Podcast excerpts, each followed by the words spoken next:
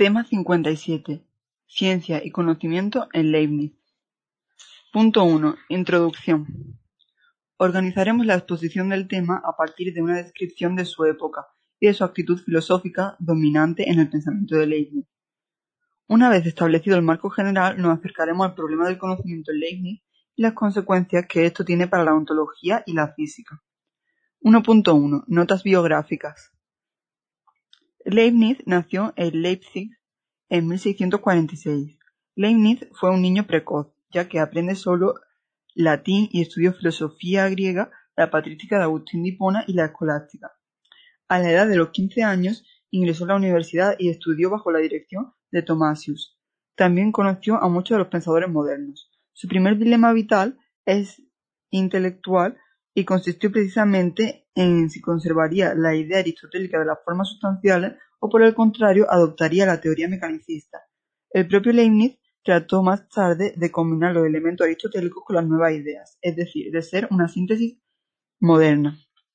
Leibniz vivió en Jena, donde estudió matemáticas. Más tarde se consagró en la jurisprudencia e hizo su doctorado en leyes. Trabó conocimiento con hombres como Malebranche y Arnaud. Visitó Inglaterra, donde conoció a Boyle. Cuando volvió a París, realizó el descubrimiento del cálculo infinitesimal. Aunque Leibniz no tenía noticias de ello, Newton ya había escrito sobre el mismo tema, pero el inglés se retrasó mucho en publicar sus trabajos, hasta 1687, mientras que Leibniz los publicó en 1684.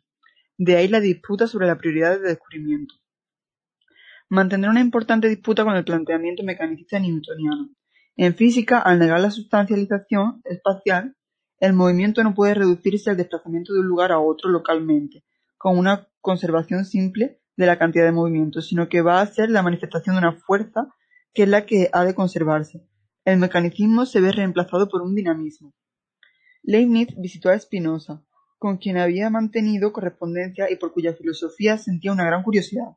Para Leibniz, la filosofía de Descartes conduce a través del espinocismo al ateísmo.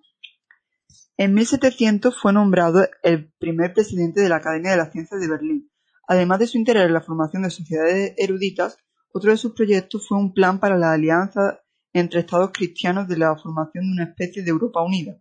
Pero sus planes de inducir a los monarcas cristianos en abandonar su disputa y unirse en alianza frente al mundo no cristiano fracasaron como habían fracasado sus proyectos de reunificación de las confesiones cristianas. La unidad de Leibniz fue un reflejo de sus creencias intelectuales, un reflejo de un intento de hacer un mundo armonioso bajo la idea de síntesis. Pero los últimos años de su vida fueron amargados por el olvido y muere en 1716. Leibniz publicó muy poca obra filosófica. Para el estudio de Leibniz hay que tener en cuenta que no dejó una sola obra sistemática. No hay una o dos obras que podemos considerar fundamentales, ya que existen en cambio una gran cantidad de escritos breves. 1.2. Situación filosófica y científica del siglo XVII. Influencias. La filosofía y la ciencia de la época de Leibniz se encuentran dominadas por el racionalismo y la física de Newton, que basan sus concepciones teóricas en una matematización de la realidad desde la mecanización de la naturaleza. El mundo que nace de esta cosmovisión es un mundo homogéneo, el ideal unitario y sintético del racionalismo junto con el surgimiento del nuevo método experimental. Leibniz cuenta con una crítica con Leibniz cuenta para criticar la nueva cosmovisión racionalista con una mayor perspectiva histórica, que posibilitará el que recupere elementos anteriormente despreciados por ser considerados dogmáticos y que habían sido reducidos a las escuelas y facultades de tipo institucional dominadas por la Iglesia católica. Leibniz volverá a retomar conceptos aristotélicos y escolásticos. La corriente intelectual que impera dentro de todo el mundo leibniziano es el racionalismo. Leibniz comparte algunas de las orientaciones básicas del pensamiento racionalista. Para él, el conocimiento científico es el conocimiento racional, pero esto no implica un desprecio y desconfianza total por la experiencia y el conocimiento sensible. En consecuencia, tiene una gran fe y confianza en la razón humana. También comparte con los racionalistas la idea del conocimiento como un sistema deductivo, análogo al modelo matemático. Según él, a partir de una idea o principios primero evidentes por sí mismos, se deducen las demás verdades. Estos primeros principios no inducen a partir de la experiencia, sino que son innatos en la razón. También es una constante Leibniz junto con los demás racionalistas que el núcleo de la teoría del conocimiento lo constituyen las ideas. Sin embargo, esta corriente racionalista no es unitaria. Es cierto que su gran inspirador Descartes planteó las líneas comunes y los problemas fundamentales, pero las soluciones y sistemas a los que llega cada uno de los pensadores racionalistas son muy distintos. Distinta es la interpretación del concepto de sustancia o el papel de Dios en el sistema del mundo. Por ejemplo, la sustancia de Leibniz es dinámica frente al carácter estático de la sustancia de Descartes y Spinoza. Leibniz destaca su actividad. Al ideal de Spinoza de un orden necesario y geométrico opone el ideal de un orden libre del universo. Frente al nomismo de Spinoza y al pluralismo de tres sustancias cartesianas, Leibniz pone su pluralismo cualitativo de la mónada, infinita sustancia. Frente al constante intervencionismo divino en el mundo, Leibniz propone su anatomía armonía preestablecida.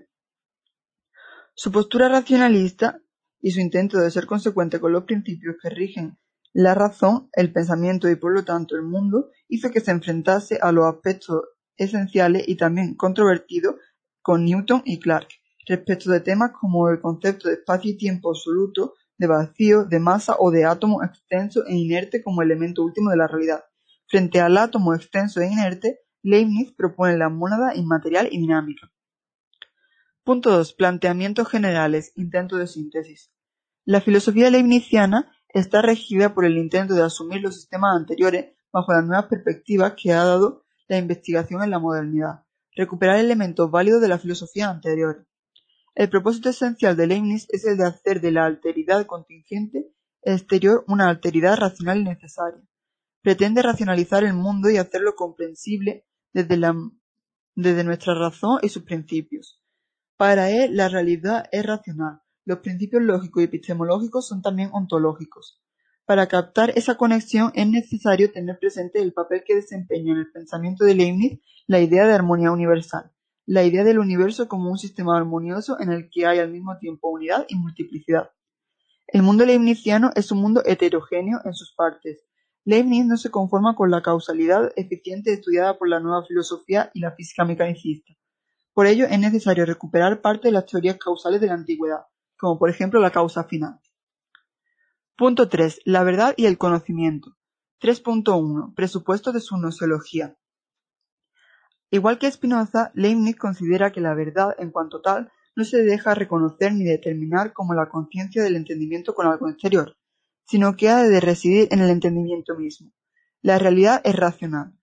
Lo que puede conocerse en ese proceder de la razón es lo verdadero, Posible y verdadero coinciden, porque posible quiere decir que puede construirse en el proceder puro de la mente, y esto quiere decir que tiene algo un que preciso y definible, su esencia así.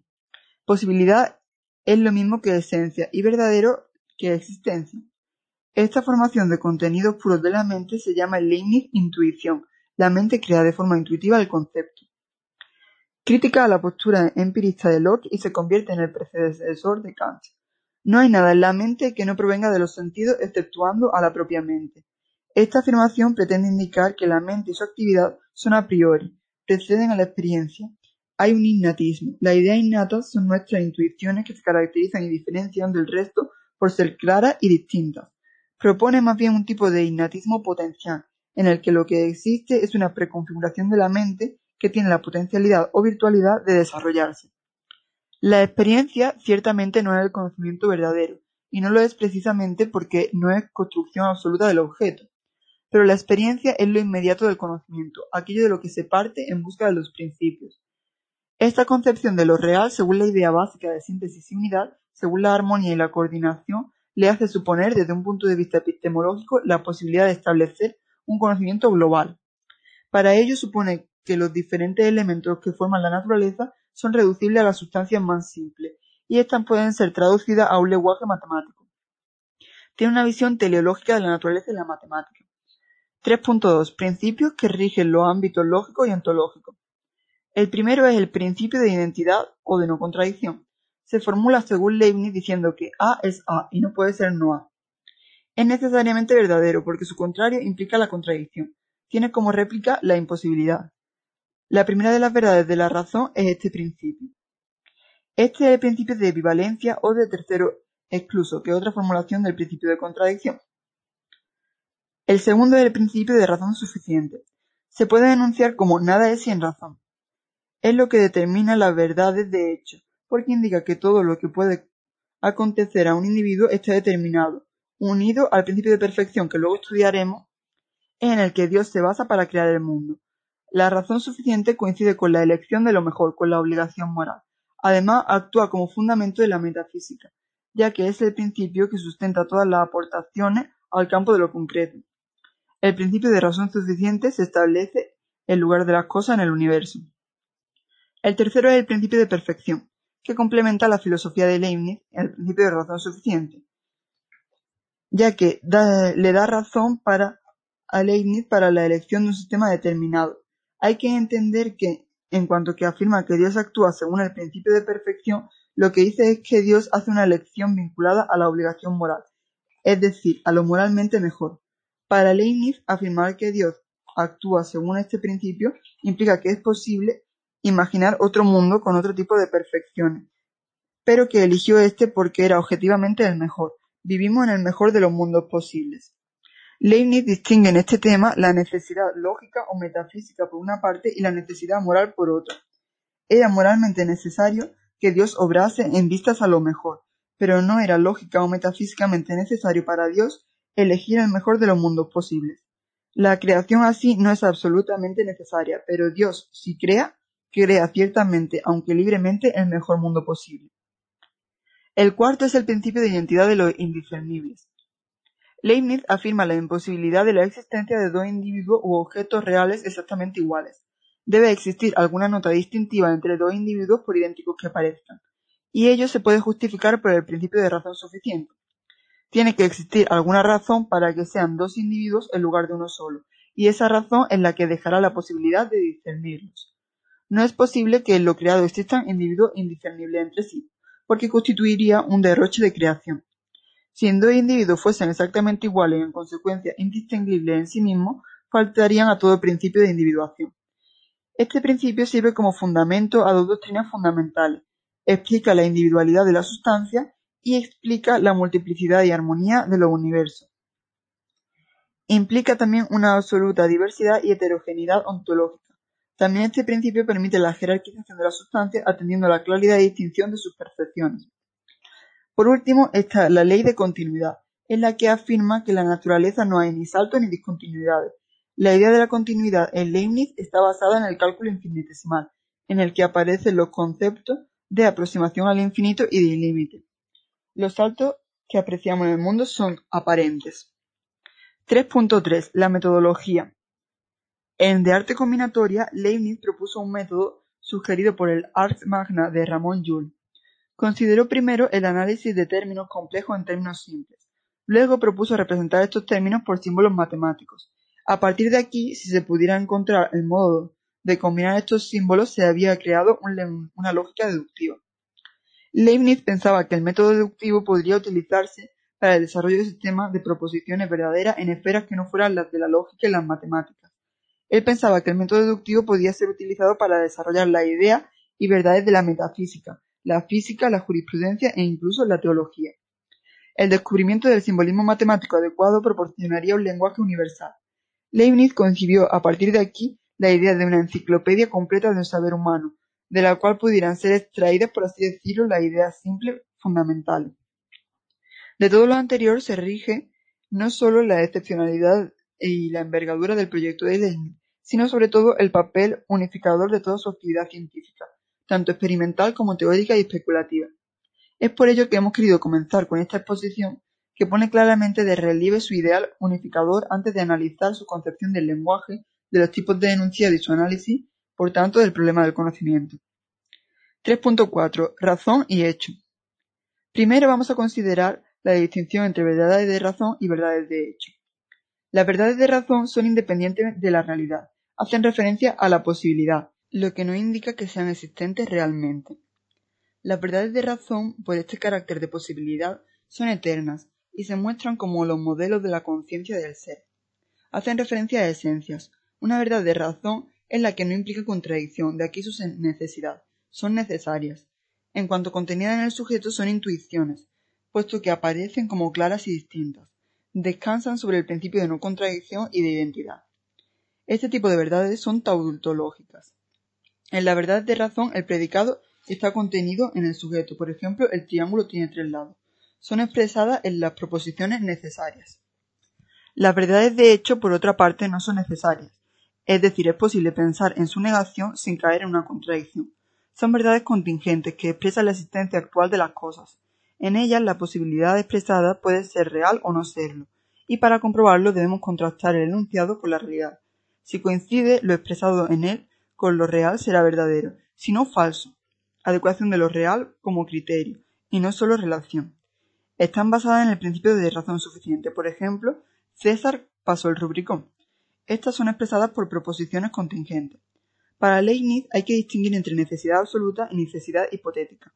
No todos los posibles son composibles, es decir, hay necesariamente especies que nunca han existido y que nunca existirán, al no ser compatibles con las criaturas que Dios ha elegido. El universo es solamente la colección de una cierta clase de composibles. Al haber diferentes combinaciones posibles, algunas mejores que otras, hay muchos universos posibles, cada uno de ellos es una colección de composibles. La explicación de que los hechos contingentes se dan e incluso la existencia de esto, de que estos realizan tales acciones depende del principio de perfección y de la causalidad final. Ninguna mente finita puede llevar a cabo este análisis, y en este sentido Leibniz habla de las verdades de hecho como inanalizables y de su verdad como dependiente de la experiencia humana. Para Leibniz, la diferencia entre verdades de razón y verdades de hecho es esencialmente relativa al conocimiento humano. Todas las proposiciones son necesarias y en sí mismas son conocidas como tales por Dios, aunque la mente humana, debido a su carácter limitado y finito, solo es capaz de la necesidad de aquellas proposiciones que pueden ser reducidas por un proceso finito, es decir, las llamadas proposiciones idénticas por Leibniz. Punto 4. Consecuencias ontológicas y físicas. 4.1. Lógica y metafísica. El concepto de sustancia. Comenzaremos nuestro análisis de la metafísica de Leibniz por el concepto de sustancia. Para Leibniz, la sustancia es un sujeto que contiene en sí todos los atributos que pueden ser predicados del mismo. Todas las acciones de una sustancia están contenidas en la sustancia, es decir, tienen potencialidad. La actividad es, pues, una característica esencial de la sustancia. No es tanto que Leibniz derivase su metafísica de su lógica cuanto que conectó mutuamente ambas, de modo que la una influyó en la otra. La lógica y la metafísica constituyen aspectos distintos pero indisolubles de la filosofía de Leibniz. 4.2. El concepto de mónada, características y tipos. Las sustancias simples de las que están compuestas todas las cosas son llamadas por Leibniz mónadas, y son para él los verdaderos átomos de la naturaleza, los elementos de las cosas. Pero las mónadas leibnizianas no son los átomos. Las mónadas no tienen partes y por tanto no poseen extensión, ni figura, ni divisibilidad. Una cosa simple no puede ser extensa, puesto que simplicidad y extensión son incompatibles para Leibniz. Las mónadas no pueden entrar en la existencia de otro modo que por fulguración o creación, ni pueden perecer de otro modo que por aniquilación. La mónada representa la multiplicidad en la unidad, cada mónada es un microcosmos que refleja el universo completo. Como las mónadas no se diferencian por cantidad o figura, tienen que ser, según el principio de los indiscernibles, cualitativamente diferentes. Difieren en el grado de percepción y apetición que poseen cada una de ellas. Cada mónada difiere cualitativamente e intrínsecamente de toda otra mónada. Cada una de ellas refleja el universo según su grado de percepción.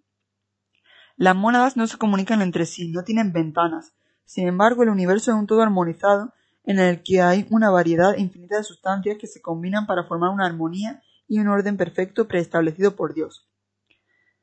Cada uno de estos puntos de cada mónada es un principio y fuente de su actividad.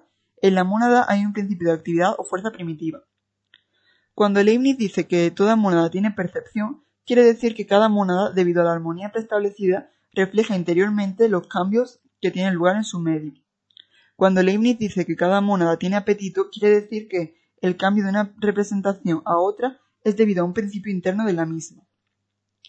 Hay distintos grados de percepción en las mónadas. Algunas mónadas poseen simplemente percepciones confusas, sin distinción, sin memoria y sin conciencia. Por ejemplo, las plantas. Un grado más elevado de percepción se encuentra cuando ésta va acompañada por memoria y sentimiento, en los animales. Finalmente, la apercepción o percepción acompañada de conciencia que está en las almas racionales. El hombre, pues, está compuesto por mónadas activas, las del alma racional, y mónadas confusas y por tanto pasivas, las del cuerpo. El cuerpo está sometido al alma, aunque no hay interacción en sentido estricto entre alma y cuerpo. Los cambios en una monada inferior que componen el cuerpo humano tienen lugar según la armonía preestablecida, en vista a los cambios que tienen lugar en el alma, que es una monada superior. Leibniz no duda en acudir a Dios para establecer el orden en el mundo. En su caso, un orden establecido desde el principio y para siempre, la armonía preestablecida. 4.3. La monada divina, el optimismo leibniziano. Dios es la monada divina, infinitamente perfecta, universal y necesaria. Dios es la única monada primitiva, la sustancia original y simple, y a partir de ella son creadas todas las demás en número infinito por fulguración. Una vez creada la monada, nada puede hacerla desaparecer. Leibniz utiliza cuatro tipos de argumento para demostrar la existencia de Dios. El argumento ontológico, en su formulación cartesiana, el argumento de las verdades eternas, de corte platónico y agustiniano, que dice que las características de la idea son iguales a quienes la hizo, a Dios. Está la verdad en el interior. El argumento cosmológico, basado en las verdades de hecho y el principio de razón suficiente, dice que la existencia del mundo se entiende en la existencia de Dios, de la causa eficiente, de corte aquiniano. Y el argumento físico-teológico, basado en la armonía preestablecida, en la causa final. A partir de la existencia de Dios surge la pregunta de por qué existe algo y no la nada, y de por qué es de esta forma y no de otra. Según Leibniz, las cosas son así porque es el mejor modo de ser. Esto es lo que se llama el optimismo leibniziano. Como ya hemos mencionado, podríamos imaginar muchos mundos posibles, no obstante, es el nuestro el que existe porque es el mejor mundo posible, y Dios moralmente está obligado a crearlo. El optimismo leibniziano crea dificultades a la hora de explicar la existencia del mal en el mundo, y Leibniz distingue entre tres tipos diferentes de males. Mal metafísico, que coincide con la finitud y materialidad de las criaturas, mal moral, que está vinculado a la libertad humana, y mal físico, que es considerado como camino para la consecución de un mayor bien, como expiación de culpas. 4.4. Materia prima y extensión. Insuficiencias del mecanicismo. El mundo homogéneo que plantea la mecánica clásica viola el principio de razón suficiente, dado que entre cosas idénticas es imposible elegir con razón, y vulnera el principio de identidad de los indiscernibles por un derroche de creacionista. Se requiere la recuperación del concepto de sustancia y causa final. Se requiere la reintroducción de la teoría aristotélica, pero en términos dinámicos, de fuerza y energía, cada monada tiene un principio de actividad, pero también tiene un componente pasivo, la materia, salvo Dios, que al ser inmaterial es fuerza pura. En toda sustancia creada hay materia prima, por lo que toda sustancia creada es limitada e imperfecta. Los cuerpos son agregados de mónadas. La corporeidad y la extensión no poseen realidad ontológica alguna, son realidades derivadas de las relaciones entre las mónadas. Las mónadas, que son los puntos en extensos metafísicos, se unen para formar sustancias compuestas extensas, los cuerpos. La extensión es una noción derivada y no primitiva, y no puede ser un atributo de la sustancia. La extensión es divisible en partes, la mónada es indivisible. La extensión es fenoménica, no así la mónada. En conclusión, hay una anterioridad lógica y ontológica de la mónada. 4.5. Espacio y tiempo. Para Leibniz, el espacio y el tiempo son relativos. El espacio es un orden de coexistencias y el tiempo es un orden de sucesiones. Todas las cosas existen, están en relación de situación, es decir, son conceptos relacionales. El tiempo abstracto no es más real de lo que es el espacio abstracto. No hay ningún espacio abstracto real en el que las cosas estén situadas, ni hay un tiempo real abstracto y homogéneo en el que se den las sucesiones. Uno y otro son, pues, ideales de un orden relacional posible. Son conceptos relacionales, relativos, son ideas relacionales de un orden de coexistencias y sucesiones. Mientras en la concepción newtoniana espacio y tiempo son absolutos, espacio y tiempo serían infinitos números de puntos e instantes. Leibniz objeciona que no habría diferencia y no se podría aplicar el principio de razón suficiente. No habría razón para elegir una mejor posición que otra. No se mantiene el principio de razón suficiente ni el principio de indiscernibilidad. Punto 5. Conclusión. Con esto completamos la exposición filosófica de Leibniz, que se opone tanto al mecanicismo cartesiano como al ocasionalismo. Leibniz compara a Dios con un relojero, que ha construido un reloj de tal modo que desde entonces ir hacia la armonía preestablecida marca sin la necesidad de ajustes. Así pone en la armonía la causa final por la que actúan las almas y la causa eficiente por la que actúan los cuerpos.